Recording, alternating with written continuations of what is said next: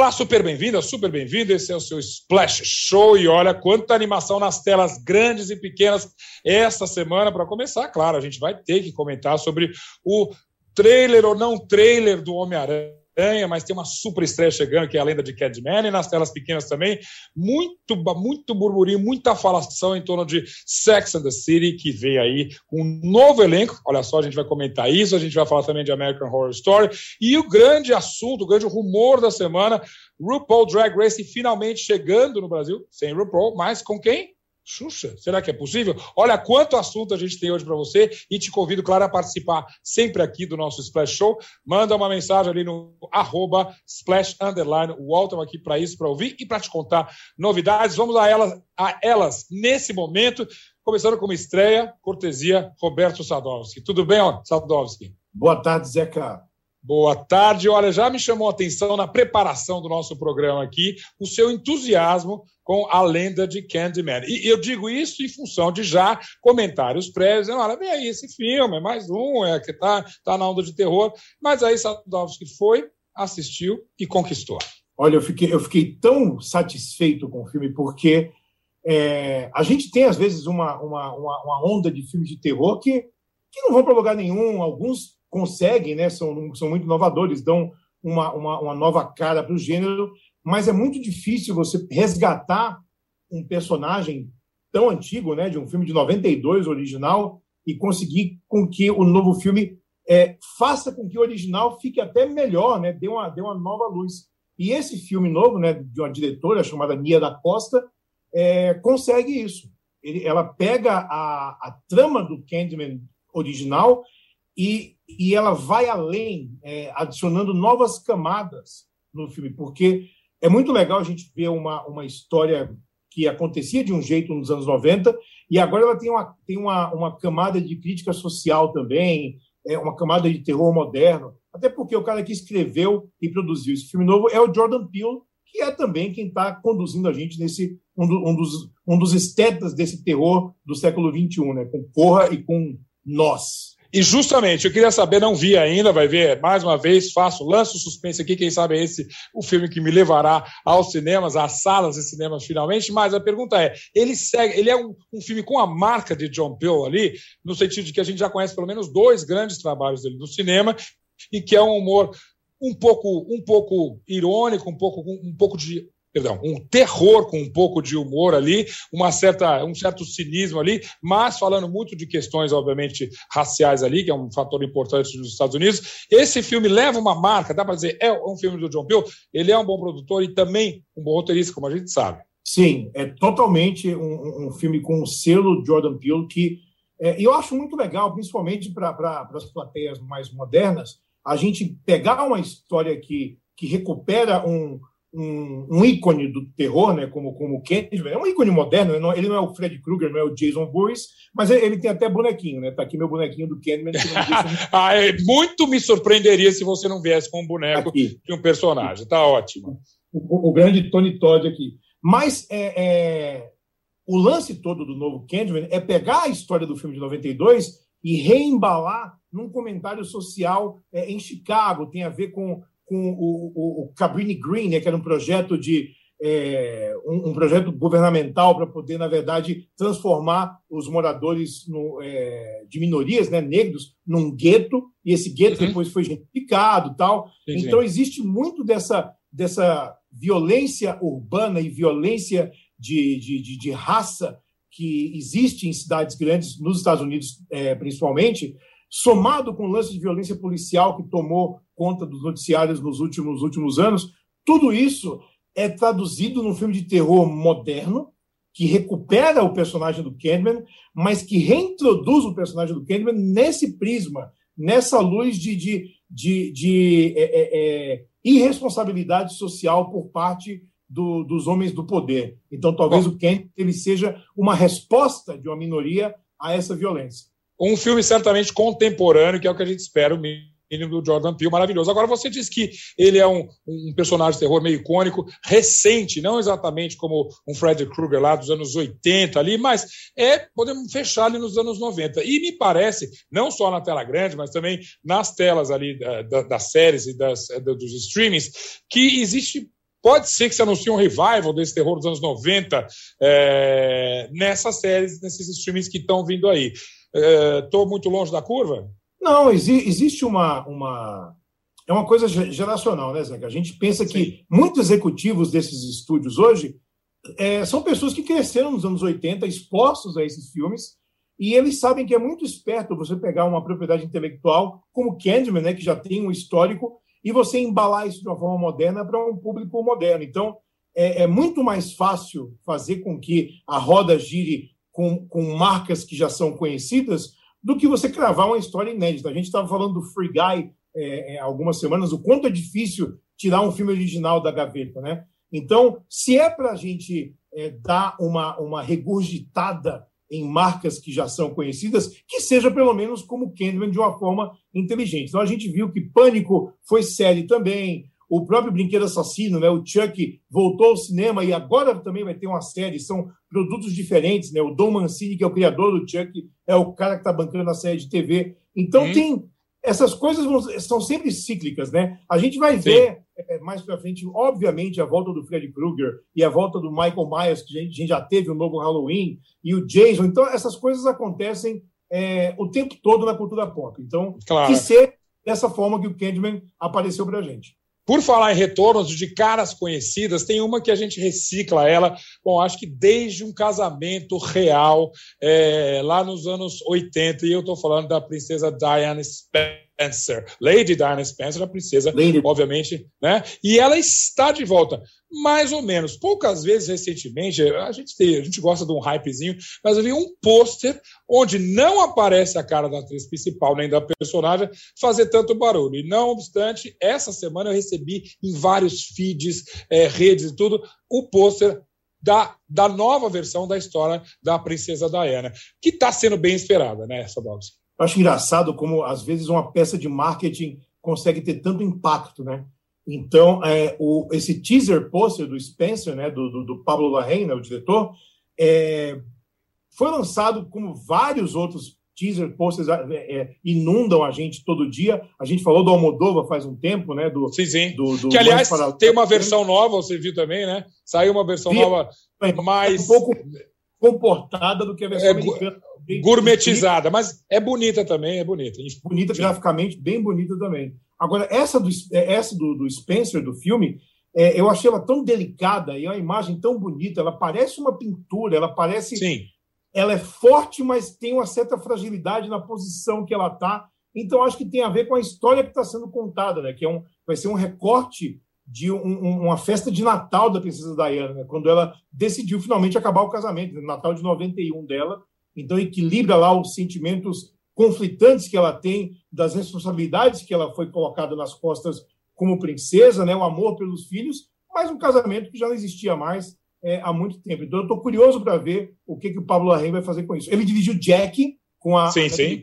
E é um filme que não é perfeito. Eu gosto não, muito da. É, é, é um grande risco. Esse filme é bem, é bem fora da curva, aliás, né? Mas uma obra, uma obra interessante. É. Eu, eu acho que tem um, um, um recorte um pouco mais amplo no, no Jack e talvez com uma, uma linha temporal menor é, uhum. a gente consiga mergulhar mais a fundo na, na, na, questão de desenvolvimento de personagem mesmo, né? Da Diana uhum. com, com o príncipe Charles. E a curiosidade, e, e a... é claro, a atriz que faz a Diana, que é a, a, a Kristen Stewart, que eu acho ela uma grande atriz, e muita Sim. gente ainda, tem, ainda torce o nariz por causa de Crepúsculo tal, que é uma tremenda bobagem. Ela é uma intérprete incrível. Então eu estou bem curioso para saber qual é a interpretação que ela vai dar para Diana nesse momento. E essa curiosidade está bem resolvida ali no pôster, porque, claro, inevitavelmente, ao contrário, por exemplo, de uh, The House of Gucci, onde você quer ver a Lady Gaga, o Adam Driver, com aquela cara dos anos 70, aí esconder a cara de princesa numa peça principal. Claro que a gente vê muita foto de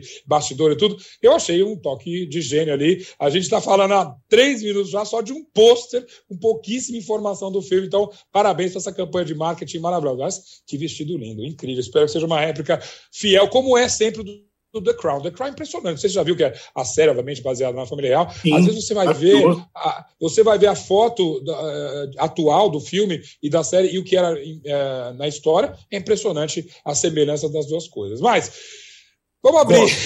Nossa, gostamos também e aguardamos. Esse filme é para esse ano, provavelmente dezembro, né? No Brasil, ele deve ser lançado ano que vem, é, é da Diamond, né, que vai distribuir. Não tem data ainda no Brasil. Então, ele vai ser exibido em Veneza, para ver como é que vai ser o Oba-Oba no filme, finalmente, né, que as pessoas vão assistir. Uhum. E daí eu acho que eles começam a cravar as datas internacionais.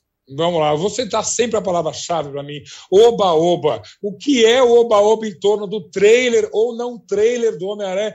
Se você que acompanha a gente aqui no canal soubesse a quantidade de mensagens que essa equipe trocou desde segunda-feira, e mesmo aqui, segundos antes da gente começar o nosso Splash Show, estava, será que é, não é, não é? Sadowski, o que, que aconteceu? Qual foi essa rajada de Homem-Aranha que recebemos essa semana? eu acho que de todos os personagens da Marvel, o Homem-Aranha sempre é o mais legal. Eu não preciso falar nada, né? Dá só olhar aqui na, no meu, na minha estante, vou ficar calado. Vou Meia nada. palavra basta. Tá. Mas é um personagem que tem uma identificação muito grande porque ele é um moleque, sabe? Ele é um, ele é um, um, um personagem que é muito mais fácil a gente conseguir se enxergar nele, tirando a parte de superpoderes e tal, porque ele, ele reage como a gente reagiria no meio desse mundo, desse mundo fantástico. E, e eu acho que existe um passo além da narrativa de toda a Marvel que vai ser dada é, nesse filme, que vai ampliar um leque aí de multiverso e tal. Eu sou o cara que não estou 100% vendido nessa ideia. Eu acho que pode ser arriscado para a bagunça virar generalizada, para ser um, uma desculpa, né? Qualquer coisa errada que dá, ah, é o multiverso resolve. Eu acho que não é, é, é um risco muito grande. Mas eu aprendi a confiar um pouco no, no, no que esse pessoal está bolando. Só que, de outro lado, a gente tem toda uma cultura hoje que acompanha é, esse tipo de filme, né, a cultura pop, que é, é, especializada em esmiuçar cada segundo que a gente vê no trailer. Então, eu já, eu já vi o pessoal falando de gente que vai avançando frame a frame para descobrir segredos do filme que estão lá. Então, assim, né, spoiler para todo mundo. Vocês não vão achar. Tá? Não vai ter nada de segredo num trailer. E ninguém é, não é assim que funciona é, construção de filme, construção de trailer. Ninguém vai colocar um personagem principal desfocado no fundo para alguém falar: eu vi. Não, não, existe isso, gente. O que está lá é o que a gente tem. Né? A ideia é muito simples. O Homem-Aranha teve a identidade é, revelada. A ideia é simples. É. é. O, o, o Homem-Aranha teve a identidade revelada no último filme. Ele, é, isso está causando problemas para ele, e de uma forma muito juvenil, ele pede para o Mago Supremo, para o Doutor Estranho, ver se tinha um feitiço para apagar a memória de todo mundo que ele é o Homem-Aranha. E isso, é claro, vai causar uma treta, é, a pseudociência e a, a, a, o pseudo-ocultismo lá do filme vai causar uma treta que vai nublar as linhas entre é, as realidades paralelas que compõem esse multiverso. Você vê, Sadowski. É prática, ninguém sabe. Então, se você vê Qualquer pessoa falando, vou explicar o que tem no trailer de Homem-Aranha, é cascata. O nome disso é picaretagem. Porque só pode explicar quem está com o roteiro do filme na mão. Senão. E, e, são pouquíssimos esses, os escolhidos que têm esse roteiro na mão. Fiquei pensando é. nessa trama, era só ter pedido para o pessoal do Men in Black pegar aquela coisa e fazer assim, a pessoa esquecia tudo, pois né? É, muito Não faça simples, a solução, né? uma coisa lá. Mas vamos voltar para os rumores, que é sempre, são sempre mais interessantes.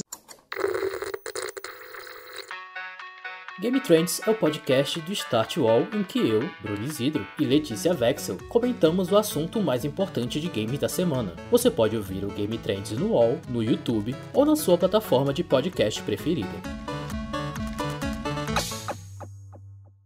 E aí eu convido a nossa mesa aqui, nossa correspondente também, Liza Zanetti, que acompanha, assim como o internauta nerd acompanha frame a frame um trailer Liza, tenha paciência de acompanhar comentário por comentário as tantas mirabolantes teorias de revelação do Homem-Aranha. Você não aguenta mais, Liza. a gente está um pouco aqui para isso, né? Mas eu concordo com o Sadovski que as pessoas, as, as pessoas criam um frenesi tão grande em cima de um trailer, de um material de divulgação, que eventualmente começam a querer confabular em cima de coisas que não tem, assim. E de um certo modo é uma jogada de marketing porque o estúdio se aproveita disso, né? Porque gera conversa, gera esse burburinho, gera esse tipo de comentário que a gente está fazendo aqui, inclusive. Uhum. E isso é bom, isso ajuda a divulgar o filme, isso ajuda a fazer o que eles querem, que é gerar essa curiosidade das pessoas para irem no cinema ver o filme em dezembro. Sim, mas como pista de verdade, como disse Ben Sadowski, zero. Por exemplo, Demolidor. Isso é, é um rumor, assim, as pessoas estão falando disso de um, um fiapinho de conversa que começou, saiu, sabe-se lá de onde, desde o ano passado, do ano retrasado, porque assim, o Demolidor, os direitos do personagem já voltaram para Marvel Studios, que era ali da série da Netflix com a Marvel TV, e agora voltou para Marvel Studios, então, teoricamente, se quiserem colocar ele ali nos filmes, o universo cinematográfico Marvel de fato, já pode. E aí surgiu esse rumor, que a gente, assim, é, é apenas um rumor zero de embasamento teórico, científico, etc. E ali no trailer tem uma, uma cena que aparece um personagem com a cabeça cortada numa delegacia, numa coisa assim, as pessoas começaram a falar, ai, será que é o Demolidor? Será que não é essa coisa? Né? Assim, tem o Demolidor ali na minha estante, talvez seja ele que está no filme, mas por enquanto... Olha, eu quero, eu, você não começa a me distante, porque Sadowski vai entrar de sola. Sossega. Não, isso aí, não. Assim, Vamos é... mudar de assunto. Competir com a que é humilhação, né? Inclusive dizem que o filme foi rodado ali, não sei não. Estou trazendo esse boato. Daí tá um bom rumor para a gente espalhar. Sadovski, você concorda, claro, com a Liza, de que o estúdio que está ganhando. Falem, falem, falem, brinquem, porque na verdade quem está ganhando é o filme que eu estou produzindo. Claro, é, é, é, é publicidade gratuita é, sem parar até o filme estrear. Né? As pessoas vão continuar esmiuçando e gravando seus vídeos e seus, suas explicações malucas e estapafúrdias e o estúdio está lá. Continuem, galera, que para a gente tá ótimo. O que pega é a frustração que essa turma tem quando o filme de fato estreia e 90% dos chutes não existiram, não estão no filme, que é o que acontece sempre. Né? É, e... acho até a sua estimativa conservadora. Eu poria 97% dos chutes, não, né? Não, não, não, não tá lá. Quantas vezes a gente viu, antes de estrear Vingadores Ultimato, eu ouvi tanto oba-oba, e a Liza falou uma coisa certa, né? A gente não sabe de onde é, aparecem esses boatos, mas ninguém sabe. Alguém num canal no México levanta isso de repente. sabe o que a gente devia fazer? A gente devia, a gente devia aqui, aqui no Splash criar um boato. Vamos inventar um boato do Homem-Aranha e ver se ele pega de fato. Eu vou inventar algum factor. Então, mas aí a gente marca, faz igual com a experiência do laboratório. Você marca aquele boato, registra e vamos ver como é que dá vazão a isso. E vamos ver se ele pega, né? Eu vou dizer, ó, eu, minhas fontes me falam, minhas fontes, minhas fontes me falaram com certeza absoluta que tem uma sequência em flashback do Homem-Aranha com o Homem de Ferro nesse filme. Eu tenho certeza Pronto. disso. Tem. Soltou, Pronto. soltou. Bora. Vem cá. Mas, independente dessa brincadeira toda, Liza, você, é, quem viu esse trailer, quem viu esse vazamento, que era vazamento depois do trailer, vai ficar, independente das teorias, com mais vontade. Não é uma. É, você gostou do que viu. É um trailer bom, inclusive é um trailer que ele estava tão esperado mesmo um vazamento assim, em péssima qualidade, né? Que era uma tela de celular filmada, um negócio assim que, inclusive, o diretor do filme, o John Watts, fez uma brincadeirinha ali no Instagram dele, reconhecendo o vazamento do trailer. Mas, enfim, independente disso, foi um trailer que, inclusive, quebrou recordes. Ele foi mais visto nesse período de 24 horas que o trailer de Vingadores Ultimato, que era, né, o mega aguardado reunião ali dos Vingadores da Marvel. Então, é um, é um trailer bom, é um trailer que gera expectativa, principalmente porque ele pega muito na nostalgia, trazendo de volta o Alfred Molina como o Dr. Octopus da maravilhosa trilogia do Sam Raimi, que eu defendo até o fim, inclusive o Homem-Aranha 3, que é maravilhoso. E que, por enquanto, é a única coisa realmente confirmada nesse novo Homem-Aranha. Certo, Sadowski? Exatamente. A gente tem o Alfred Molina como o Dr. Octopus, mas, aí eu já levanto do boato, será que é mesmo o Alfred Molina do Dr. Octopus? Ou será que é uma variante temporal? Ou é um Scroll? Ou é uma não, coisa que a gente. Sadowski, não... para, para, para. Aí, tá vendo? Assim pelo amor de Deus. Olha, assim nós acontece. temos muito assunto ainda hoje. A gente quer falar de RuPaul, de Xuxa, de tudo. Sadowski, inclusive, agradecer a sua presença. Muito obrigado. See you next week. Vejo você semana que vem. Tchau, Sadowski. Valeu. Agora, não, fiz certo, né, Lázaro? Se deixar, não, não tem fim aqui, né? Ainda mais Eu já ia continuar. Não, não, sossega e fica aqui comigo. Aliás, você que está acompanhando a gente aqui no canal, a gente vai fazer um pequeniníssimo intervalo, um minuto só, e volta de novo com a live aqui, onde aí sim vou falar de RuPaul, vou falar de Sex and the City, das coisas que estão chegando aqui e que você vai gostar de ver. É daqui a um minutinho. Você já conferiu a programação do canal UOL? É ao vivo, né? o melhor do nosso conteúdo ao vivaço para você, 8 horas por dia. No Wallplay, no YouTube, no Facebook, no Twitter. Vem com a gente! Depois de mostrar como o PCC se tornou a maior facção criminosa do Brasil, a série Primeiro Cartel da Capital chega à segunda temporada. Agora, O foco são as disputas pelo comando do tráfico internacional. Os novos episódios estão no Wallplay e no YouTube de Move.doc. 21 dias são suficientes para mudar um hábito? Segundo a teoria, é o tempo que o cérebro precisa para interpretar um novo hábito com um padrão estabelecido e torná-lo automático. A cada episódio, nós vamos conhecer um participante que tem uma grande missão a ser cumprida ao longo de 21 dias. E é claro que eu vou ficar de olho em tudo que rola. Assista Desafio Aceito com Thelma Cis no YouTube de Universa. De volta aqui com o seu Splash Show, de volta inclusive com Liza Zanetti aqui. Agora sim, falamos de tantas coisas interessantes que estão chegando às telas grandes, mas a telinha também está super agitada, não é, Liza? Primeiro de tudo, o rumor da semana, descontando tudo do Homem-Aranha, Drag Race versão brasileira Heber Richards. O Heber Richards é por brincadeira, é claro, mas teremos ou não teremos uma versão brasileira de, uh, da, Drag Race do RuPaul? Então, né, Zeca, a gente tem uma conversa, inclusive, sobre a versão brasileira de RuPaul's Drag Race, que ela já existe há muito tempo, fala-se disso há alguns anos, que vai ter toda vez assim, ano que vem vai chegar, ano que vem vai chegar. E agora tem-se essa conversa de que, de fato, teria essa versão brasileira estreando em 2022, e a conversa aí é que a Xuxa, nossa Rainha dos Baixinhos, estaria em negociação, possivelmente, para comandar ali essa versão brasileira. É bom, importante a gente lembrar que é, se isso for verdade, apenas uma conversa que está rolando, ela estaria em negociação, mas ainda não tem nada de concreto, ainda muito cedo para a gente bater o martelo sobre isso. Muito, muito cedo, justamente, para anunciar, inclusive, o nome, que me parece, aliás, um pouco estranho. Vê se você concorda comigo, mas uma, um dos charmes da, do, do Drag Race é ter o RuPaul justamente uma, uma drag que ali está no comando. E, obviamente, isso empresta bastante credibilidade, humor uh, e estilo ao próprio programa. Xuxa, inegavelmente, além de Rainha dos Baixinhos, as drags também adoram. Xuxa é um ícone brasileiro. Aliás, você pode encaixar a Xuxa em qualquer nicho de programa ali, porque ela vai ter alguma identificação. Mas acho razoável que a gente considere uma drag para apresentar aí justamente esse programa.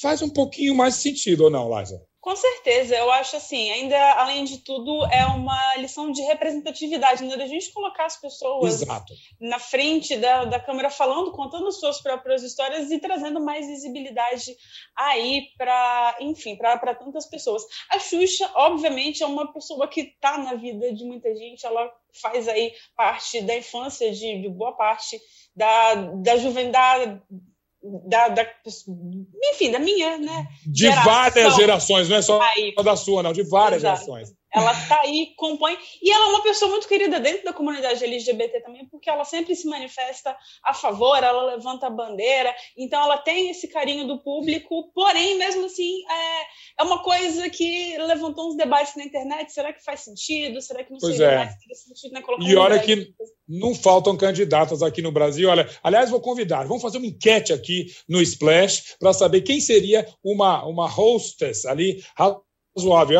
Fora a Pablo Vittar, que é a primeira que vem aqui, mas de Nani People, a Glória Groove nem se fala, a Silvete Montilla. E olha, não sei nem se é da sua geração, mas eu, eu arriscaria até Isabelita dos Patins. Dá um Google para saber quem é. Não é? Tanto, o material não falta aqui para a gente Opções ter. Opções não faltam, com Não certeza. faltam. E você pode, inclusive, votar daqui a pouquinho, a gente vai subir essa enquete aqui no UOL. Outra. Uh, deixa eu falar de. Isso é o futuro distante, porque se vier vai ser 2022, né? Sim. É, mas num, num futuro muito Mais próximo, aliás, um presente, nós temos uma série que sempre é queridinha aqui nossa do Splash. A gente adora as inovações e tudo. E volta agora na décima temporada, se não me engano, que é o American Horror Story. Numa estrutura um pouco diferente, né, Liza? É, essa temporada de American Horror Story chama-se American Horror Story Double Feature.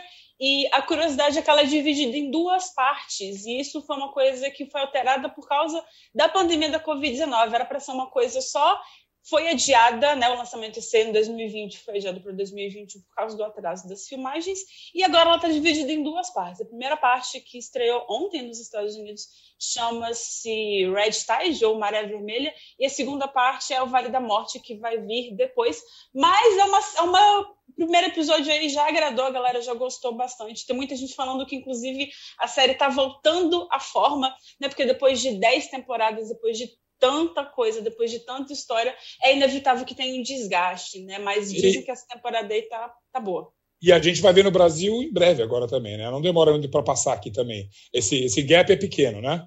É pequeno, porque ela já estreia, o, ela vai chegar aqui no Brasil pelo streaming Star Plus, que é o novo streaming da Disney, que estreia já na próxima terça-feira, e ela vai vir direto para a plataforma aí com episódios quentinhos chegando para a galera. Maravilha, até porque tem um, um, um, ator no elenco que vai criar muita curiosidade, é impressionante. Eu não vou falar o nome, eu só vou fazer sim. E todo mundo sabe quem é que está nesse elenco, né? É, se eu vi alguma coisa, ele está bem no elenco, você sabe alguma coisa do personagem dele? A Macaulay Culkin. Pois é, um personagem dele é chama-se Mickey, é um gigolô, já aparece no primeiro episódio aí, já é um personagem que, que chama atenção. E é engraçado, né? As pessoas nunca se lembram, todo mundo lembra dele como a criancinha, como o menininho. E a gente cresceu, ele obviamente também é um adulto, as pessoas sempre se chocam vendo ele, né, como um adulto que ele é. E aí esse personagem promete quebrar bastante essa barreira mental aí nas pessoas. Com Sobretudo como no papel de um gigolô. Vamos aguardar para ver então, e quem sabe a gente até volta a comentar aqui. Lais, antes de ir embora, e hoje você está fazendo uma super participação aqui, mas ainda quero o seu comentário sobre um outro, uh, uma outra série, nem existia streaming quando estreou Sex and the City. Não sei bem se pegou a sua geração, já que a gente brincou um pouco com isso, mas com a minha mexeu demais. Eu, eu acompanhei isso desde que era uma coluna no jornal jornal chamado New York Observer, e aí a Sarah Jessica Parker quis fazer isso. Aí, claro, é, virou o livro, aí virou a adaptação, e está de volta. Isso aí eu acho delicadíssimo, porque é uma série muito icônica. E, tá, claro, a expectativa é grande, e como se não bastasse, a gente vinha ouvindo rumores há semanas já de que Kim Cattrall não teria aceitado fazer o papel de Samantha. E eu diria, não sei se você acompanha a série, que é um papel fundamental. Miranda, claro que é a, a principal ali, mas a gente, é, todo mundo queria saber o que, que a Samanta ia achar de determinada situação.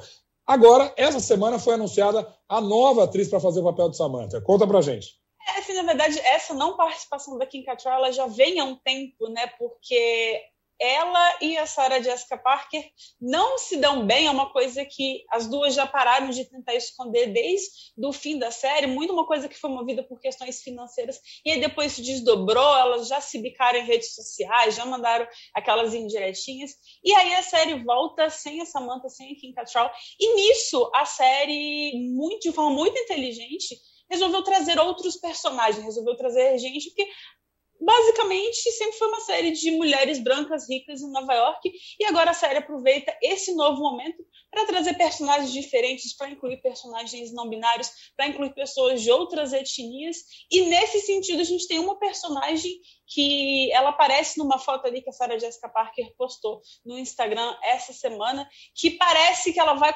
compor ali esse grupo de quatro pessoas junto com as outras três. Ela é uma documentarista, mãe de três filhos, não uma mulher branca, então assim, as pessoas estão nessa expectativa dela substituir, entre aspas, a Samantha, não seria a Samantha de fato, mas uma personagem para ocupar esse lugar que era dela. Que é uma atriz que a gente conhece do seriado Empire, se não me engano, não é isso? Que é, no Brasil ela... nem é muito conhecido, esse, esse seriado não fez um grande sucesso no Brasil, mas é, é, é uma referência curiosa. Sim, ela também está em Chicago PD, que é uma série também que a galera gosta bastante, desses de casos da semana. Então, ela é, não é um rosto muito conhecido, mas para quem assiste televisão já vai reconhecer ela ali de algum lugar. E eu estou curiosa, porque eu acho que, complementando o que o Zidowski tinha falado de Candyman, é esse mesmo princípio, né, de você pegar uma história estabelecida, uma coisa que as pessoas conhecem, Sex and the City, que é muito importante para a televisão, e claro. reapresentar isso com uma roupagem que atualiza para a geração atual assim seja. E se fosse só uma reedição, certamente não daria certo, porque TV super dinâmica do jeito que está, a gente não queria só matar a saudade, a gente quer matar a saudade e renovar a nossa Com torcida certeza. pela série e pelas personagens. Laisa, super obrigado. Boas estreias aqui pra gente. Semana que vem tem mais. Valeu, valeu. E olha, só para terminar, não ia deixar você sem um cantinho aqui do Zeca. E, na verdade, vou te recomendar um trailer. Esse filme, que para mim chama muita atenção, você vai até achar estranho, porque, poxa, mas o que é isso? É uma história de jovens adolescentes e é sim a princesa e o plebeu repaginado. E essa história vem da Suécia. Certamente, se você assinar a Netflix, já passou pelo teu streaming um trailer de JJ mais E, JJNE, e é uma série clássica. Aliás, uma série não, é um filme clássico, na verdade, de um garoto que obviamente é de uma origem muito mais simples, até ele tem uma, uma, não exatamente uma ficha criminal, mas faz pequenos, pequenos crimes, pequenos furtos ali. E, claro, ele tem uma atitude heróica, que você vê logo no trailer, então não é nenhum um, um, um spoiler ali. E se começa a conviver com uma outra, uma outra outros amigos ali que tem uma outra condição social. E, inevitavelmente, ele se apaixona por uma menina que é, então, a princesa. Claro que essa história simplesmente contada, como a gente falou de tudo aqui, não vai valer nada. Mas, por tudo que o trailer indica, é essa é uma produção que eu gostaria muito de ver, porque tem um twist. E, para começar, além do que, é, como é que a gente fala? É, é sueca. Então a gente pode ter novidades aí, que sempre que a gente sai do eixo anglo-americano ali, a gente tem talvez uma narrativa um pouco diferente. Vamos estar na expectativa, dá uma olhada no trailer do JJNE, essa é a minha recomendação do Cantinho do Zeca, que encerra aqui o nosso Splash Show de hoje. Mais uma vez, se você quiser falar com a gente, arroba Splash Underline UOL, e a gente está sempre ligado nas telas grandes, pequenas, estreias, bastidores e informações exclusivas para você. Obrigado pela companhia, até semana que vem. Tchau.